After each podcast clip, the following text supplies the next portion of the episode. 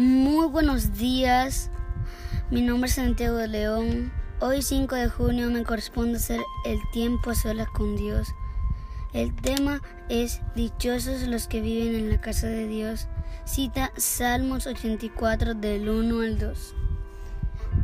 Dios del universo, qué bello es tu templo, la casa donde vives.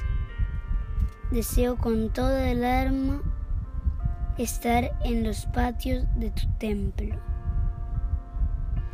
Me muero por llegar a ellos. Tú eres el Dios de la vida. Por eso te canto alegre con todas las fuerzas de mi corazón. En un tiempo como este, donde no podemos ir al templo, adorar juntos y aprender este salmo es muy apropiado y el salmista dice que es hermoso, que anhela estar allí. Dice que Dios es poderoso, dice que su corazón se llena de alegría y que su cuerpo canta al Dios vivo. Muchas veces cuando podíamos ir al templo no íbamos y ahora extrañamos estar allí, ¿cierto?